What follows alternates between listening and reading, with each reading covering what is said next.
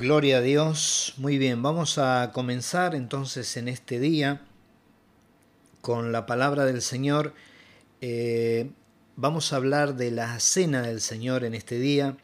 Y para hablar de la cena del Señor, tendríamos que remontarnos primeramente a, la Pascua, porque eh, básicamente sabemos nosotros que cuando el Señor Jesús iba a participar de la, de la cena con sus discípulos, estaban festejando la Pascua. Y ambas están estrechamente relacionadas entre sí. ¿eh? Tienen eh, son muy similares, son muy parecidas. ¿eh? porque la Pascua en el Antiguo Testamento, en el libro de Éxodo, este, está el Cordero, y, en el Nuevo Testamento está el Cordero que es Jesucristo, el Cordero de Dios. Por eso vamos a ir leyendo.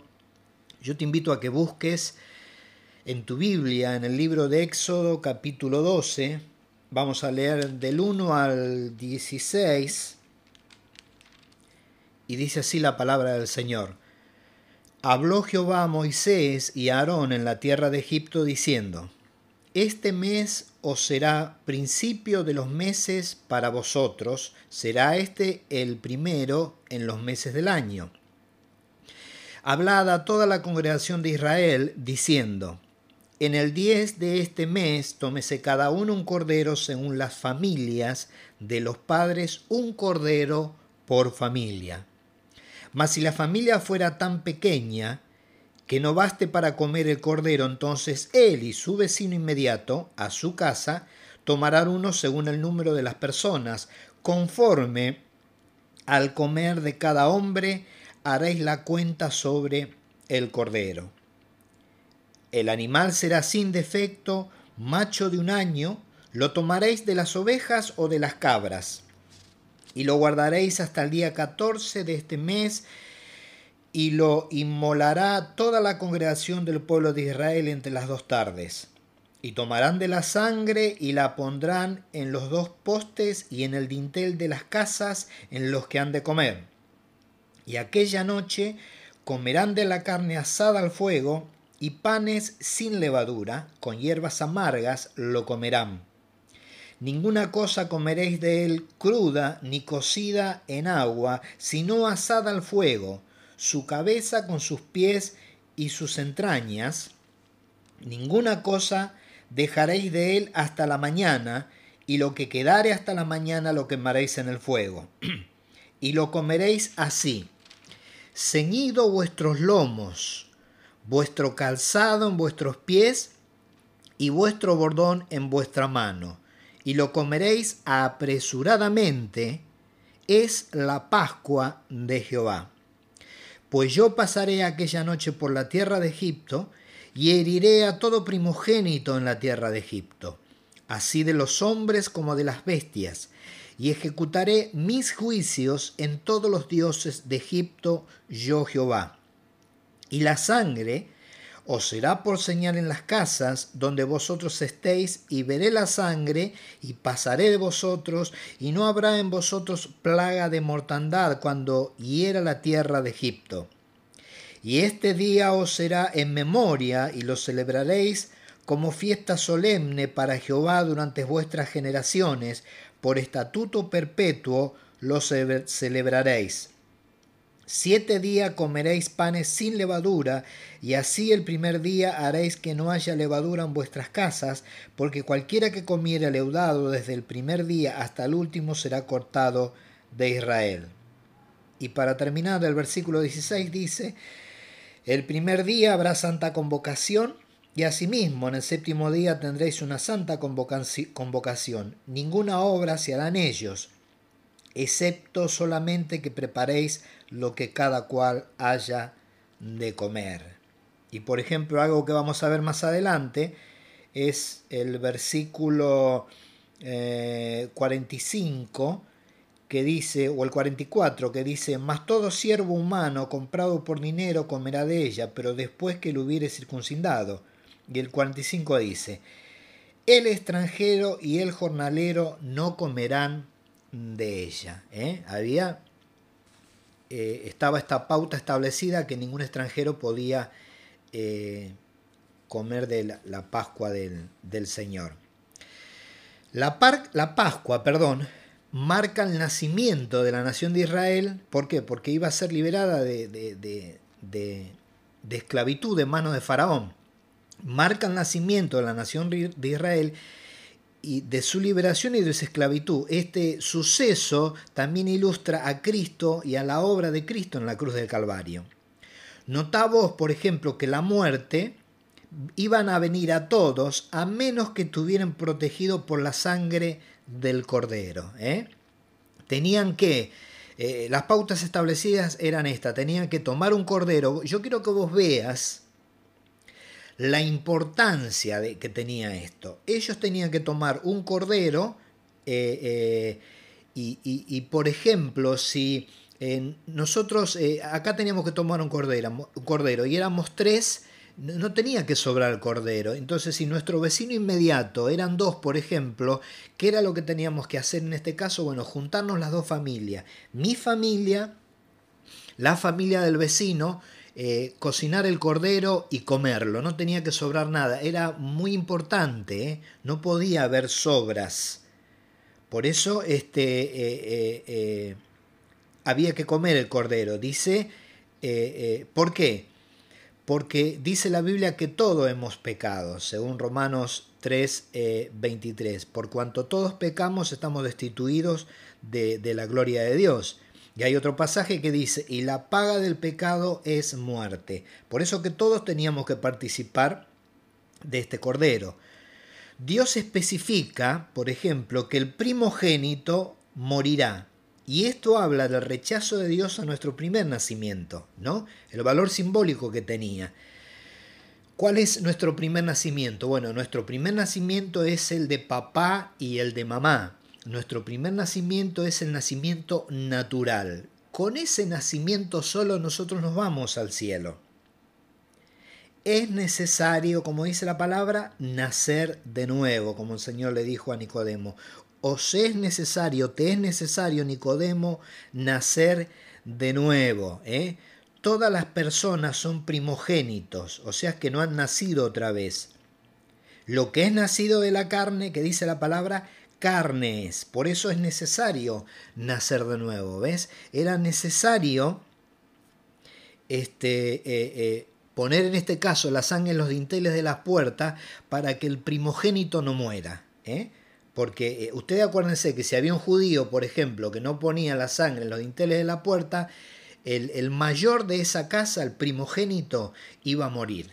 Por eso estamos viendo el valor simbólico de esto en, un sentido más amplio, más general, que es que nuestro nacimiento natural no sirve, hay que nacer de vuelta, hay que tener el segundo nacimiento. Desde el punto de vista humano, no había diferencia entre el primogénito de Egipto y el de Israel. ¿Cuál fue la diferencia? La diferencia fue la aplicación de la sangre, como dice el versículo 7. ¿eh? Porque vos fíjate esto, eh, eh, si por ejemplo un egipcio, a modo de ejemplo, ¿no? un, egipcio, un egipcio hubiera llegado a poner la sangre de ese cordero en su puerta, cuando pase el ángel de la muerte, iba a ver la sangre y ahí no iba a morir el primogénito. Esto era tanto para el egipcio como para el israelita. ¿eh? Entonces, ¿cuál era, la, ¿cuál era la diferencia? La diferencia era el que aplicara la sangre. Porque acá esta sangre tiene que ver con la sangre que más tarde iba a derramar en la cruz del Calvario el Cordero de Dios. ¿eh? Todos son pecadores, pero los que han confiado en Cristo están de alguna manera, digamos, bajo la sangre y son salvos. Esta es la más importante diferencia que nosotros tenemos con el mundo. Los judíos, por ejemplo, tenían un calendario civil y religioso, y la Pascua marca el principio de su año religioso. La muerte del Cordero se provoca con un nuevo comienzo, así como la muerte de Cristo lo hace para el pecador que cree y lo recibe en su corazón. A menudo nosotros descuidamos esta importante parte de la Pascua. ¿Cuál es? Donde se come del Cordero. La fiesta de los panes sin levadura, La levadura en la Biblia es un cuadro del pecado. Trabaja en silencio, corrompe e hincha y solo se quita con fuego. Los judíos, fíjate lo importante de esto, que ellos tenían que quitar toda levadura de sus casas en la temporada de la Pascua y durante siete días no se les permitía comer pan leudado. Pablo explica de esto a los cristianos en primera eh, de Corintios capítulo 5, que no, no lo vamos a leer por razón de tiempo. ¿eh?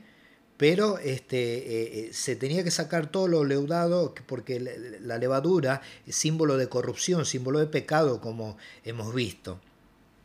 La sangre del cordero fue suficiente para salvar de la muerte, pero la gente tenía que comer del cordero para recibir fuerzas para su viaje y peregrinaje. La salvación es apenas el comienzo. Debemos alimentarnos en Cristo si hemos de tener fuerzas para seguirle. Los cristianos son peregrinos, como dice el, el, versículo 11. A ver, versículo 11 que dice, dice, y lo comeréis así, ceñidos vuestros lomos, vuestro calzado en vuestros pies y vuestro bordón en vuestras manos, y lo comeréis así, apresuradamente. Es la Pascua de Jehová. Bien, ¿eh? somos, somos peregrinos.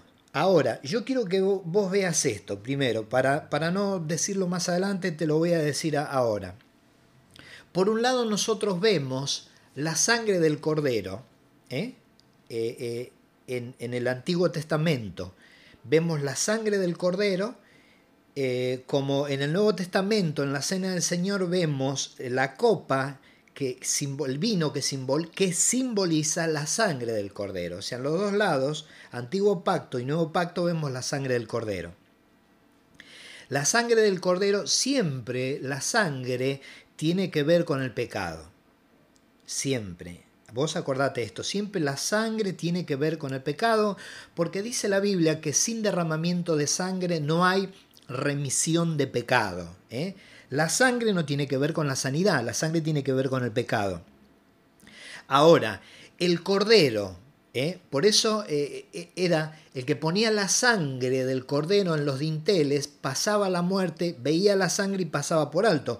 Por eso dice el, el, versículo 11, y en la última parte dice, lo comeréis apresuradamente, es la Pascua de Jehová. Aquí está el asunto. ¿Qué quiere decir Pascua? Pascua quiere decir pasar por alto. Por eso dice, es la Pascua de Jehová. Es el pasar por alto de Jehová. Donde estaba la sangre, la muerte pasaba por alto.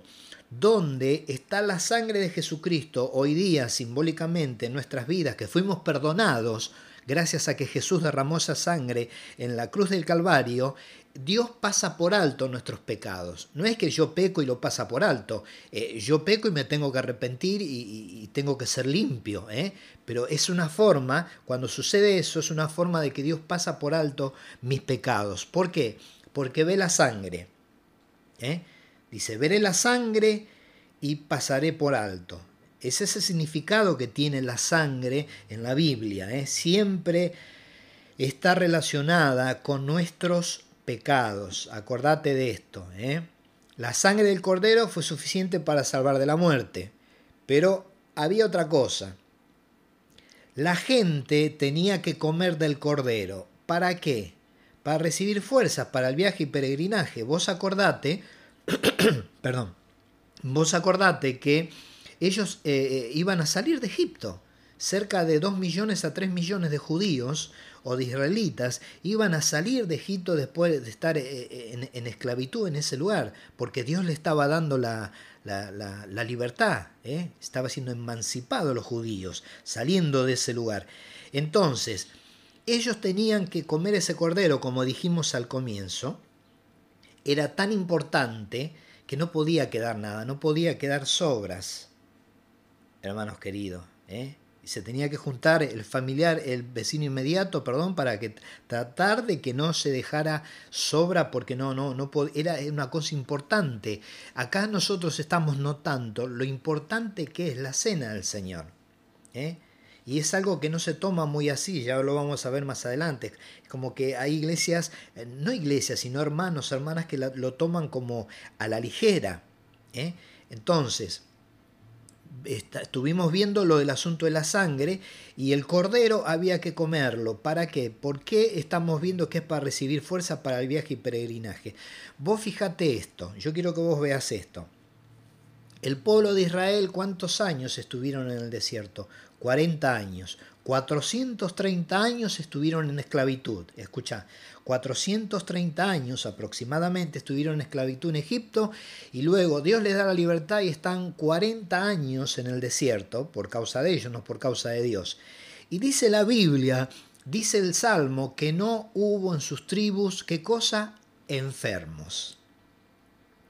Qué tremendo que es esto, ¿verdad? En 40 años, que es más o menos lo que nosotros calculamos que es eh, una generación se calcula que es mm, eh, cada 40 años, ¿no? Esta gente estuvo 40 años en el desierto y no se enfermó ninguno. ¿Por qué? Porque habían comido del cordero. Consecuentemente, habían recibido sanidad.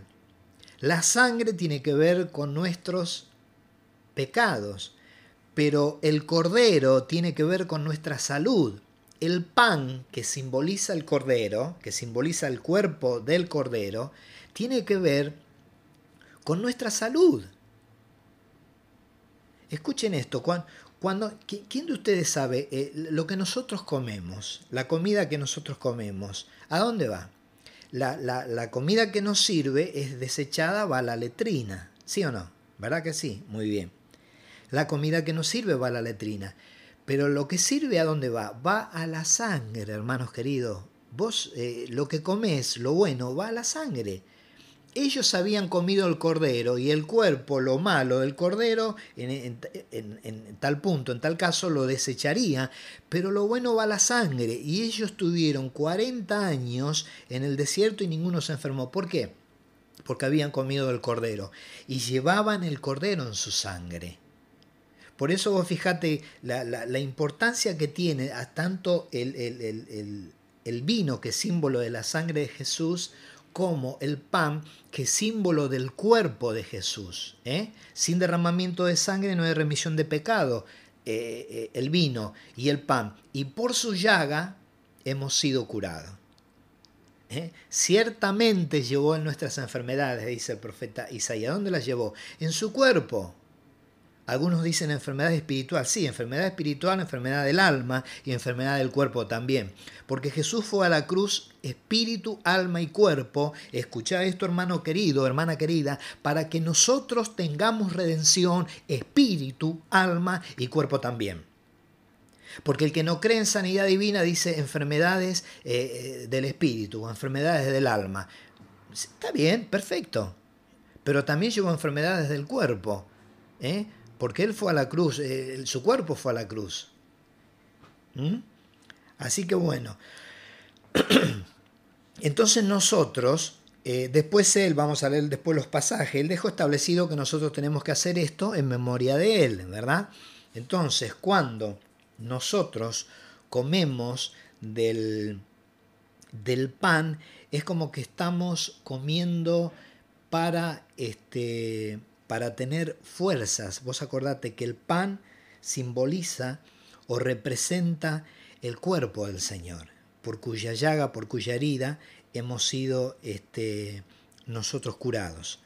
Entonces, esto tiene que ver con la sanidad para mi cuerpo, perdón.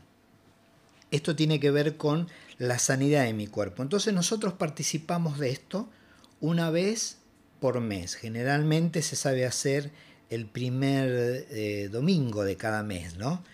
Yo creo que simbólicamente, cuando nosotros participamos, después vamos a hablar más específicamente sobre los elementos estos, el, vino y el pan, pero cuando nosotros participamos del pan, si estamos sanos, lo que estamos haciendo es eh, eh, seguir viviendo en sanidad por intermedio de ese pan.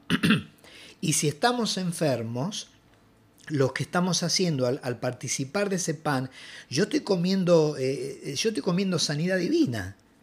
porque por esa llaga he sido curado. ¿Me explico? Entonces, yo, si yo estoy enfermo, yo tengo que recibir sanidad, yo tengo que creer que hay sanidad en el cuerpo de Jesús, que Él compró sanidad para mí en la cruz del Calvario, en su cuerpo. Entonces, yo estoy participando de ese pan y es como que tengo un mes para vivir en sanidad. ¿Ven? El pueblo de Israel tuvo 40 años. Si ellos pudieron estar 40 años eh, y vivir sanos, ¿cómo yo no puedo estar un mes para vivir sano? ¿Por qué digo un mes? Porque al próximo mes otra vez vuelvo a participar de este pan y vuelvo, si, si, si eh, eh, estoy, estoy perdón, sano, a seguir estando en sanidad. Hermano, aquí hay revelación. Después vamos a ver, yo le he puesto le he puesto por título a esta palabra, que, cualquiera diría, bueno, se llama la, Santa, la Cena del Señor, yo le he puesto por título eh, Enfermos y debilitados. Después van a ver por qué. O enfermo y debilitado, en singular o en plural, como vos quieras. Después vamos a ver para qué.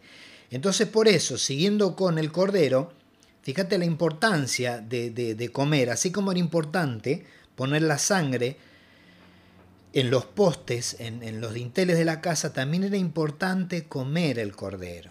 ¿eh? Y ellos tenían que estar, ellos tenían que estar listos, tenían que estar preparados, como dice el versículo, el versículo 11, vuelvo a repetir, dice, y lo comeréis así, ceñidos vuestros lomos, preparados, ¿eh? Vuestro calzado en vuestros pies y vuestro bordón en vuestra mano, y lo comeréis así apresuradamente. Había que comerlo rápido, en este caso. ¿eh?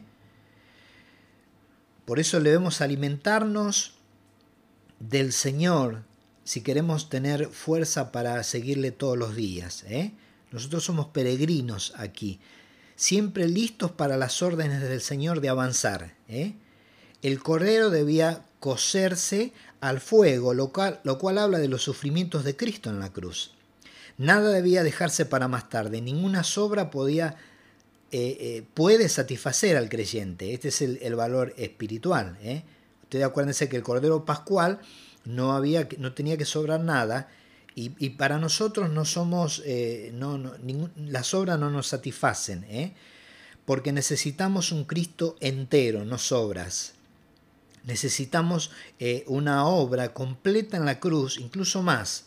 Las obras pueden dañarse y esto arruinaría el tipo, porque Cristo no vio corrupción, dice el Salmo 16.10.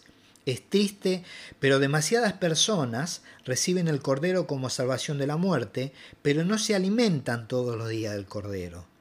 ¿Ven la diferencia? Lo reciben, sí, el Cordero de Dios murió por mí, pero después no se alimentan todos los días del Cordero.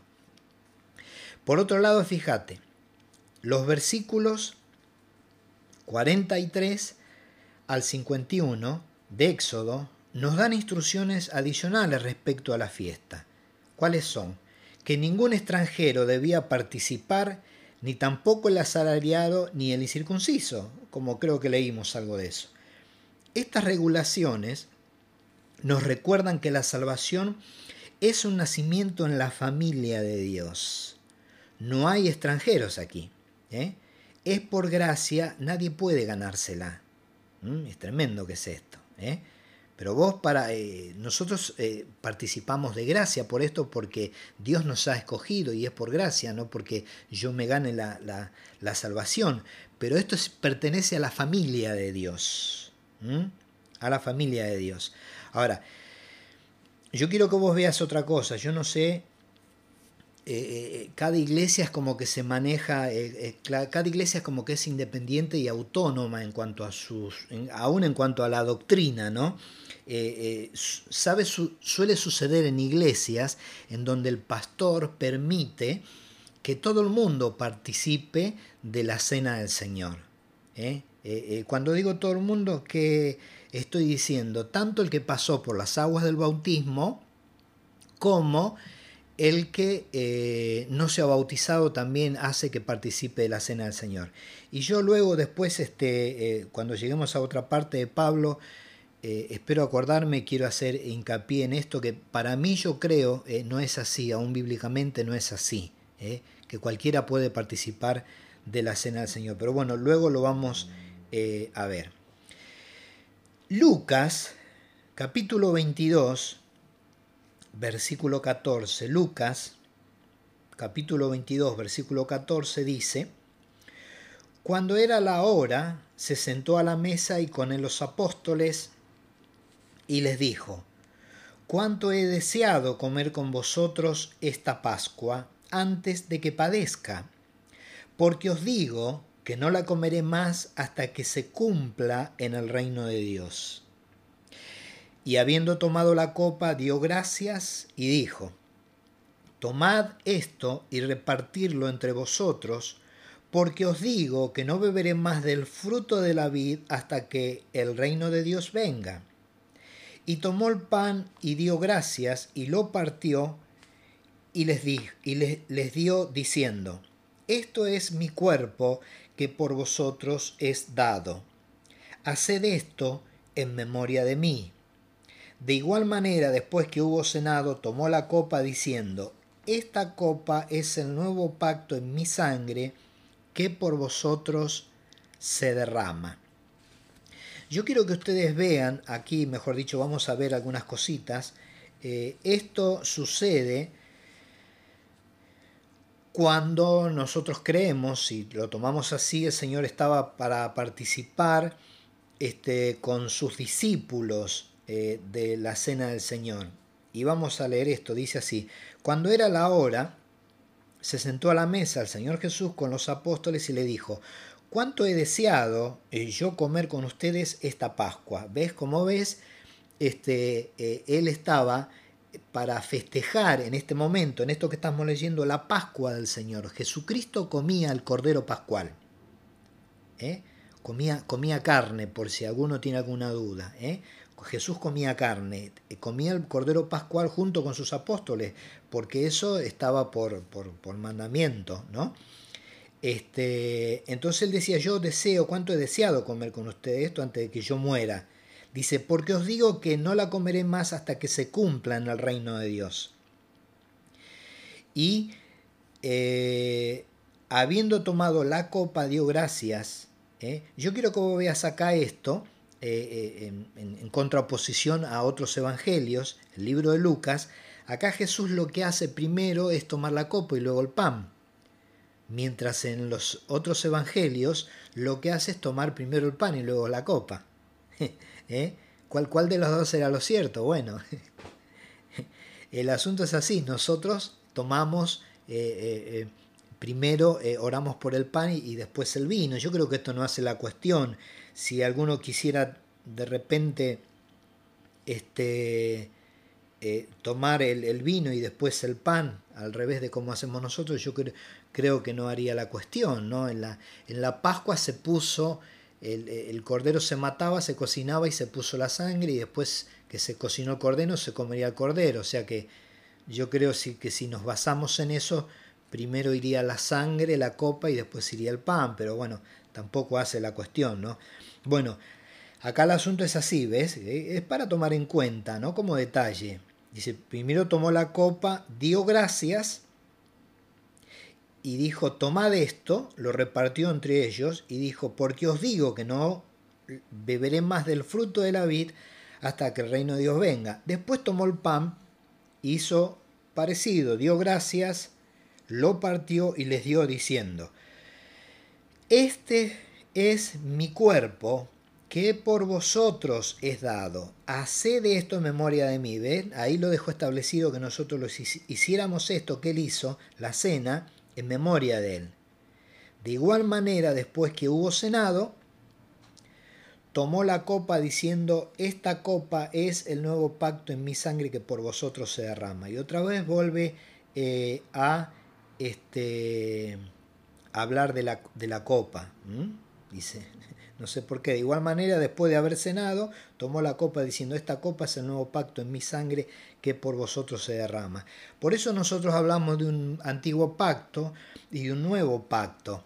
El antiguo pacto estaba hecho eh, de Dios con Israel, nada más que con Israel. Nosotros los gentiles no teníamos nada que ver en este pacto, o sea que estábamos en el horno.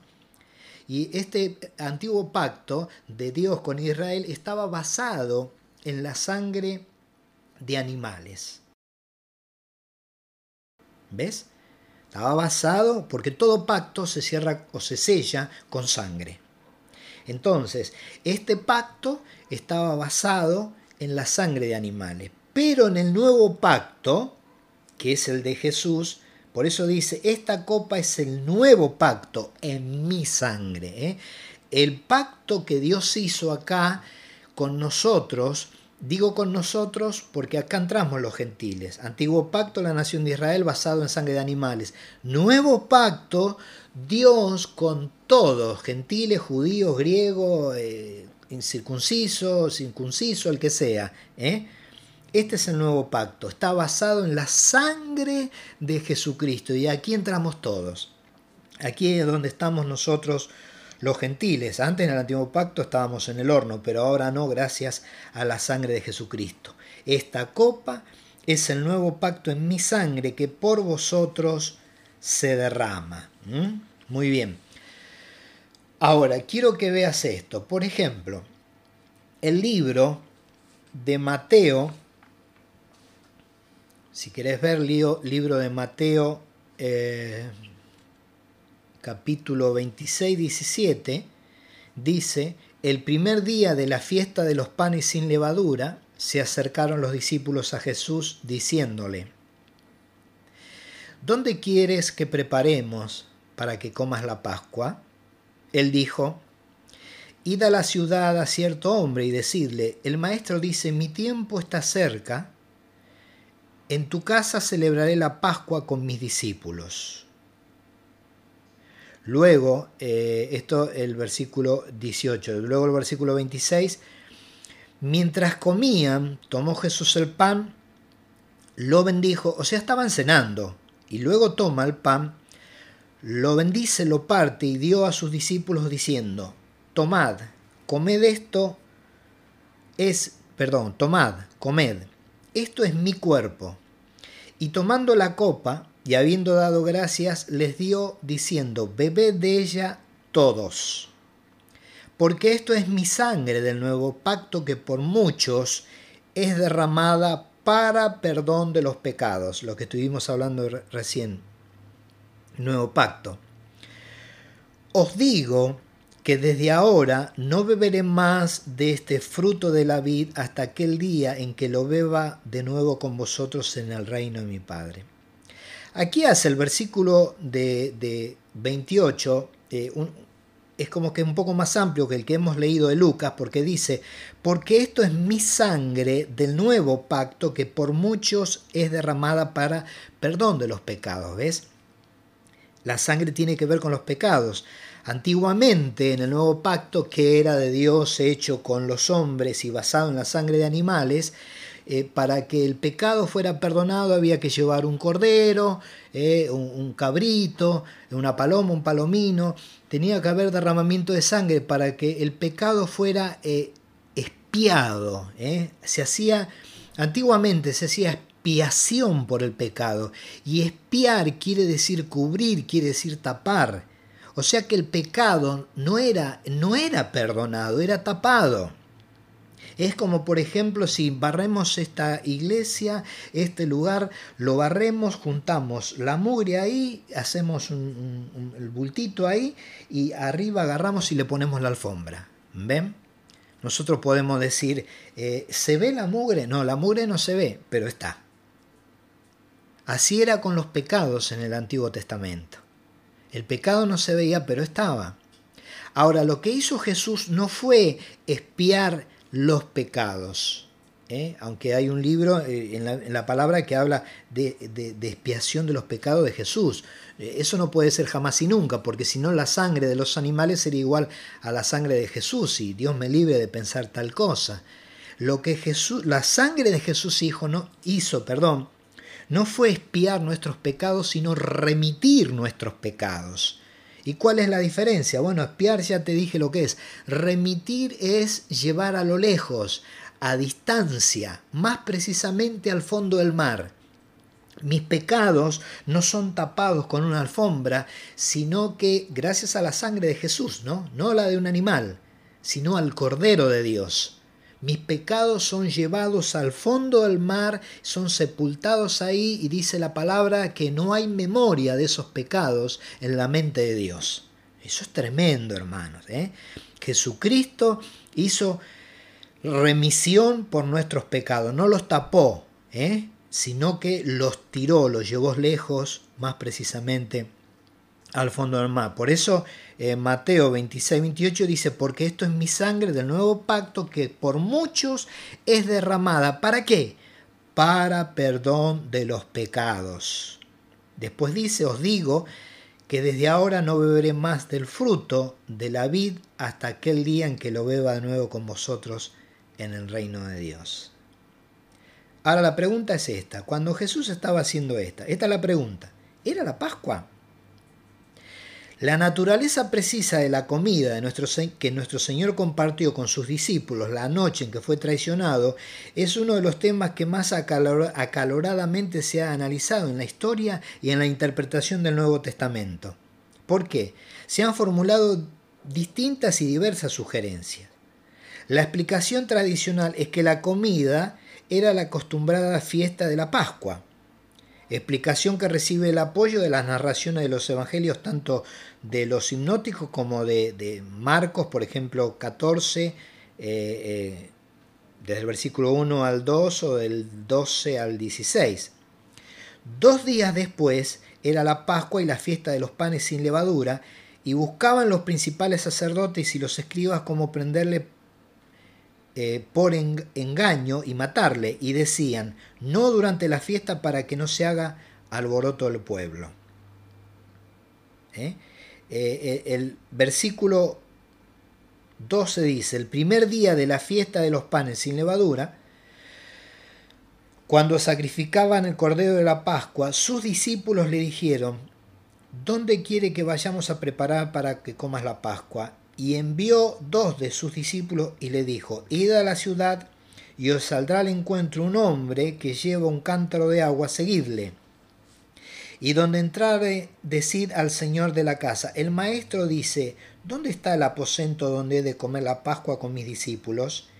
Y él os mostrará un gran aposento alto, ya dispuesto, preparad para nosotros allí. Fueron sus discípulos y entraron en la ciudad, y hallaron como les había dicho y prepararon la Pascua.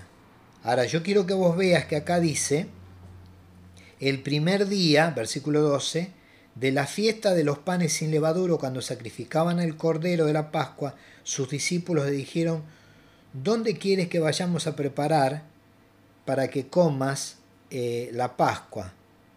Y después, bueno, eh, da las señales de que, y ahí van y preparan en este aposento alto la Pascua del el Señor. Los elementos que hicieron que se pusieran en tela de juicio el punto de vista tradicional derivan principalmente del cuarto evangelio que aparentemente coloca la noche de la cena y la pasión un día antes que los sinópticos.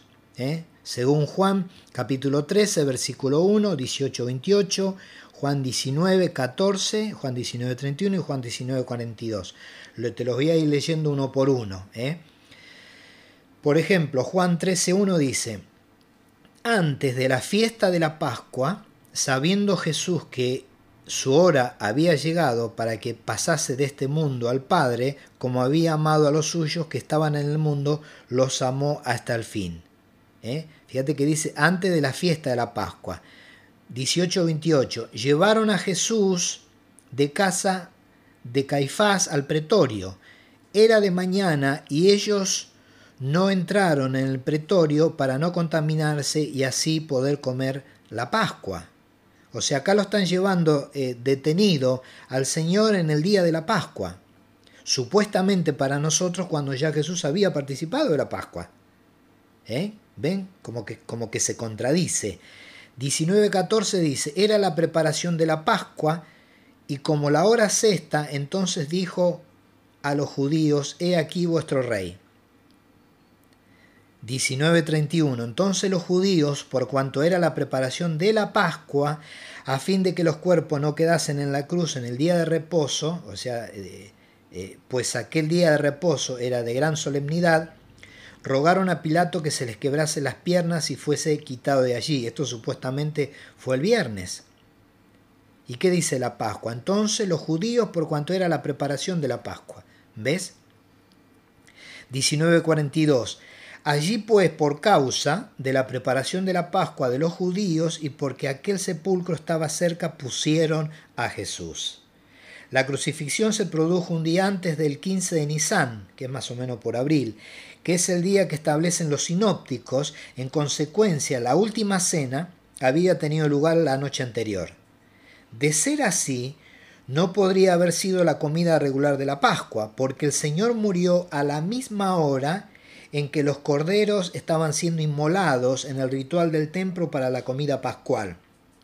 De este modo se llega a un aparente callejón sin salida. O sea, vos estudialo si querés esto, eh, versículos por versículo que yo te he dicho en este día. Eh, a los que están escuchando este cassette o a los que están escuchando este CD tienen los, los versículos bíblicos ¿no?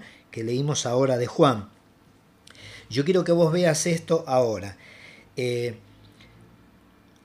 Jesucristo, o mejor dicho Jesús, murió a las 3 de la tarde. Eso es lo que creemos nosotros, que murió a las 3 de la tarde de un día viernes. El momento que muere el Señor Jesús era el mismo momento que se sacrificaban los corderos para la Pascua. Entonces, la pregunta es esta que yo te la dejo para que vos lo estudies, si querés. Si Jesús murió en el mismo momento que se sacrificaba la, Pascua, ¿cuál fue la Pascua que él estuvo festejando uno o dos días antes de que muera? ¿Se entiende? ¿Se entiende cómo es? Porque la Pascua se festejaba el día de la Pascua, ¿no? es como un cumpleaños. Un cumpleaños se festeja el día de cumpleaños, no dos días antes o un día antes o dos días después. Se festeja ese día. Entonces, esta es la. Eh, eh, esto es por eso que estuvimos viendo como que es un callejón sin salida, como que es un tema de discusión, ¿no? Yo creo que, esto es mío, digo yo, no el Señor. Es muy probable que el Señor lo haya eh, festejado y establecido. Eh, eh, la cena del Señor que sale de la Pascua, donde él estaba festejando la Pascua con sus discípulos, es muy probable para mí, yo digo que lo hizo un día antes porque era imposible que lo hiciera el mismo día de la Pascua porque él iba a estar en la cruz.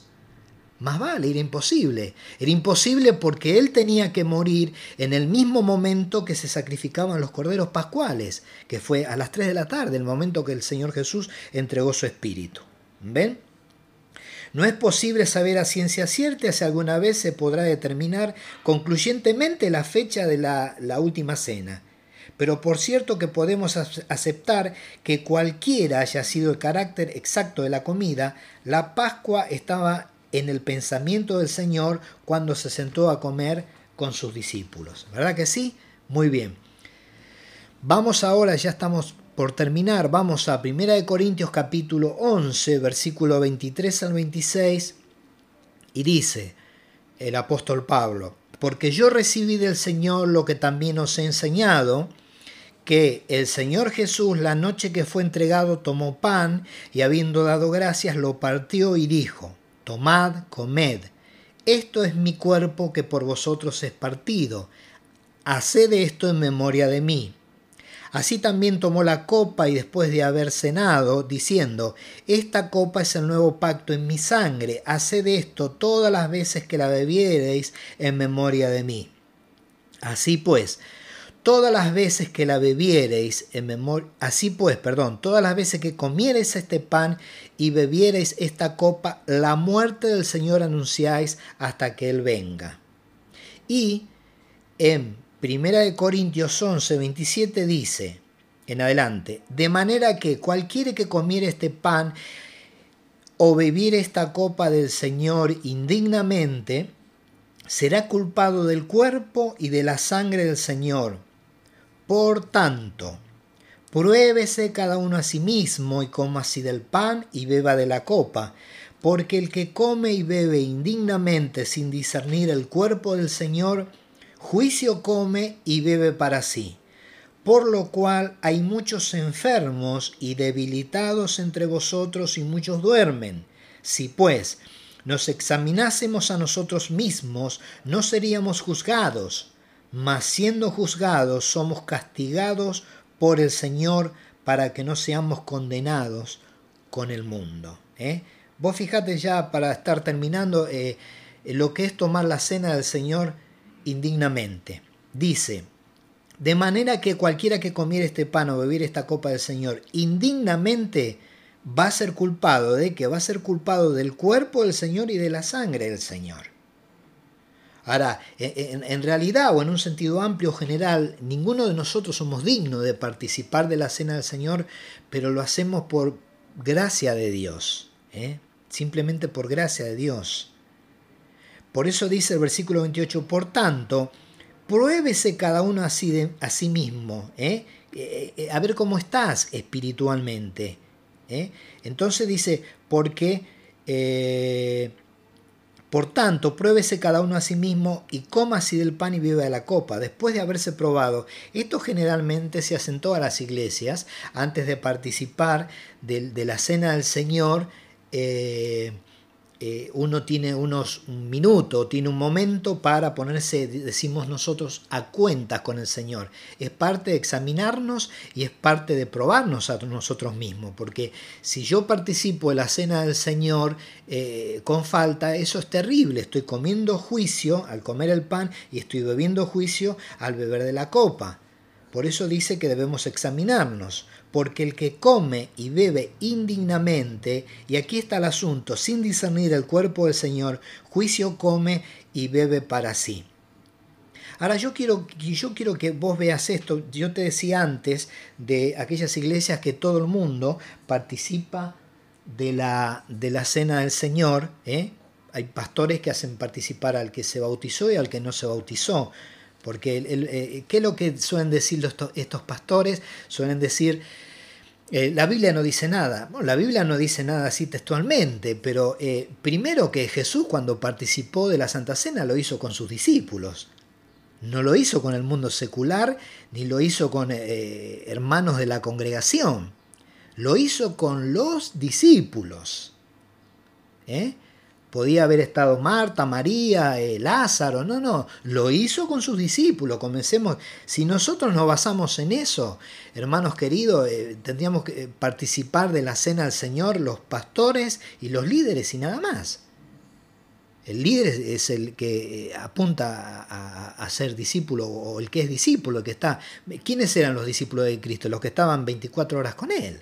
¿eh? Si vamos a, tomar literalmente lo que él hizo. Él participó de la cena y comió de la Pascua con sus discípulos. ¿eh? Ahora vos fijate, le está hablando la iglesia de Corinto, que era una iglesia carnal, la iglesia de Corinto, le habla a los corintios y le dice esto, por eso le puse este título, ¿eh? enfermo y debilitado. ¿Por qué? Porque acá el asunto es, dice, Dice la palabra del versículo 29, porque el que come y bebe indignamente sin discernir el cuerpo del Señor, juicio come y bebe para sí. Por lo cual, escuchen esto, por esta razón, hermanos, hay, dice algunos enfermos, no, dice muchos enfermos. Versículo 30. Por lo cual hay muchos enfermos y debilitados entre vosotros y muchos duermen. ¿Ves? Hermanos queridos, los corintios estaban enfermos, había muchos enfermos, eso dice Pablo y yo lo creo y yo digo sí, amén.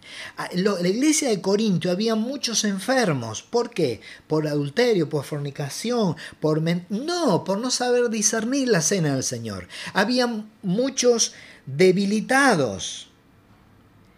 Dice, y muchos duermen. Cuando dice muchos duermen, muchos habían muerto.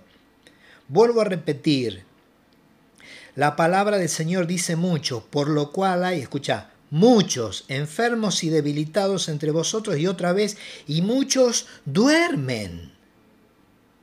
¿No será, hermano querido, vos que estás en esta iglesia, vos que estás escuchando esta palabra a través del CD, a través del cassette, ¿no será de que estás enfermo porque no sabes discernir el cuerpo de Cristo? ¿No será de que estás enfermo porque no sabes discernir el pan, porque no sabes discernir la copa del Señor? Ojo con esto, hermano querido. Porque vos quizás decís, no, no, yo no cometo pecado, no, está bien, está bien, porque eh, que es de la simiente santa no peca, no practica el pecado, dice la Biblia, no peca conscientemente, deliberadamente. Está bien, yo creo eso.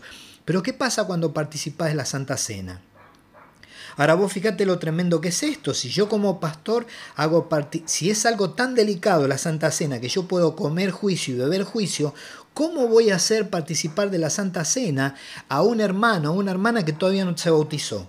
¿Cómo voy a hacer participar de la Santa Cena a un hermano o una hermana que todavía no cumplió con este mandamiento de bautizarse en las aguas?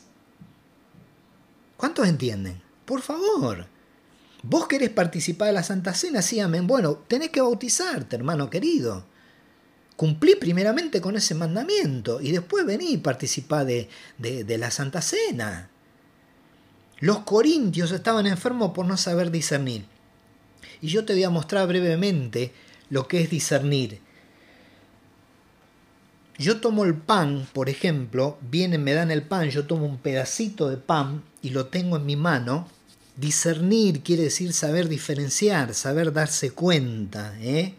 Eh, eh, si uno habla, por ejemplo, de discernimiento de espíritu, si yo tengo el discernimiento de espíritu, ¿qué es lo que sé? Bueno, a través de ese don que Dios me lo da, yo sé diferenciar qué espíritu se está moviendo enfrente mío o atrás mío, como sea. Si el espíritu de Dios, el espíritu del hombre o el espíritu del diablo. ¿Por qué lo sé? Por ese discernimiento que tengo de Dios.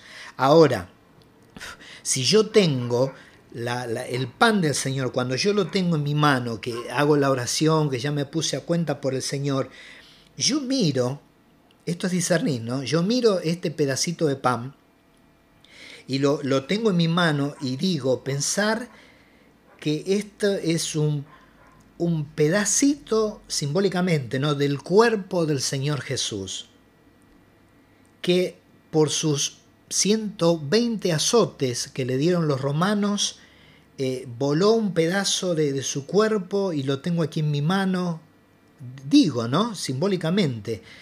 Y que gracias a que este cuerpo ha sido molido en la cruz del Calvario, yo he recibido sanidad, porque dice la Biblia que por su llaga he sido curado. ¿ven? Entonces yo digo, acá hay sanidad en el cuerpo del Señor. Eso es discernir. Acá hay sanidad. Y si yo estoy enfermo y voy a participar de esto, le digo, bueno, ahora enfermedad, en el nombre de Jesús y por este, eh, eh, por este elemento sagrado que simboliza el cuerpo del Señor Jesús, voy a recibir sanidad divina. Y yo tengo que creer, porque de hecho la sanidad ya fue provista. Ahora lo que estoy haciendo a través de discernir esto y al comer el pan es impartirle a mi cuerpo la sanidad divina provista en la cruz del Calvario. Entonces yo tengo un, coso cuando el pastor dice, bueno hermano, participemos del pan, me pongo el pan en mi boca, cierro los ojos y, mmm, gloria a Dios, yo estoy recibiendo sanidad divina en mi cuerpo, yo estoy recibiendo el Cordero de Dios en mi cuerpo. Y así como Israel estuvo 40 años en el desierto sin enfermarse, yo voy a estar un mes sin enfermarme hasta la próxima cena del Señor. ¿Cuántos le dan gloria a Dios? Bendito sea el Señor, hermanos queridos. Y con la copa lo mismo, tengo la copa o la copita, como quieras llamarle, la tengo en mi mano y la miro, oh, bendito Dios. Y empiezo a discernir, a diferenciar, a darme cuenta. Esta copa, este, este vino simboliza la sangre que Jesús derramó en la cruz del Calvario. Y gracias a que Él derramó esta sangre, en la cruz del Calvario yo soy salvo. Si me muero ahora mismo me voy con el Señor. Si vos te morís ahora mismo, te vas con el Señor gracias a que Jesús derramó esa sangre. Es para ponerse contento, así como el pan es para ponerse contento de que eh, Jesús compró salud para nuestro cuerpo, compró salvación para nuestra alma y para nuestro espíritu.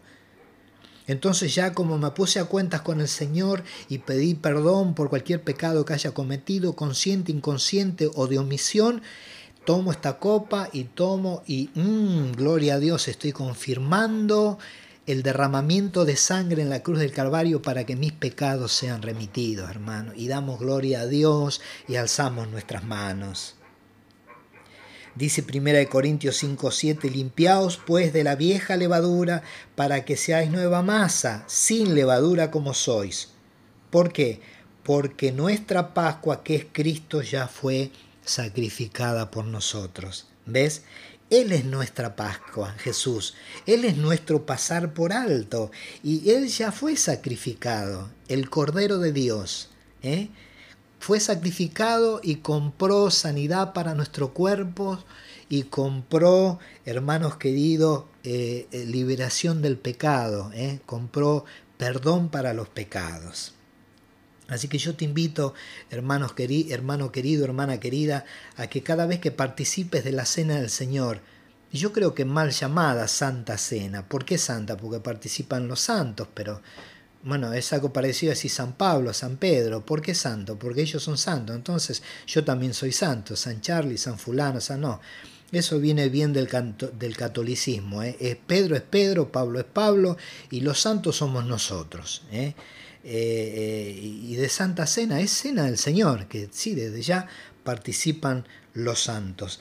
Así que te invito a que cada vez que participes de la Cena del Señor, lo hagas con dignidad, discerniendo el cuerpo de Cristo, porque acordate y no te olvides nunca que por la razón de no discernir el cuerpo del Señor, había muchos enfermos, muchos debilitados y muchos se habían muerto por esta razón. ¿Eh? Hermano, querido, hermano querido, no te enfermes, no te debilites y no te mueras por simplemente no saber discernir el cuerpo de Cristo. Como ves, es como que es tomado como un pecado el no saber discernir el cuerpo del Señor. Padre, te damos gracias por este día. Te damos gracias porque tu palabra es viva, es eficaz Señor, y te pido para todos aquellos que están escuchando este CD, este cassette, están escuchando esta palabra, sean bendecidos porque tu palabra es bendición, Señor, y que no estemos enfermos, débiles o podamos llegar a morir simplemente por no saber discernir tu cuerpo en la cena, por no saber discernir la copa en la cena. Que podamos discernir, Señor, y que podamos ser agradecidos cada mes, Señor, y tomar fuerza cada mes a través del pan que simboliza el cuerpo de Jesús para eh, eh, vivir en salud, Señor, y para tener fuerzas como tuvo Israel en el desierto para caminar, que nosotros podamos tener fuerzas espirituales para caminar, Señor, en este camino hacia la tierra prometida, hacia el Canaán celestial. Yo te doy gracias por esta palabra. Muchísimas gracias por la muerte de Jesús en la cruz del Calvario. Muchísimas gracias porque ahí compró sanidad para mi cuerpo y liberación y perdón para mis pecados. Muchas gracias Señor, en el nombre de Jesús. Amén y amén.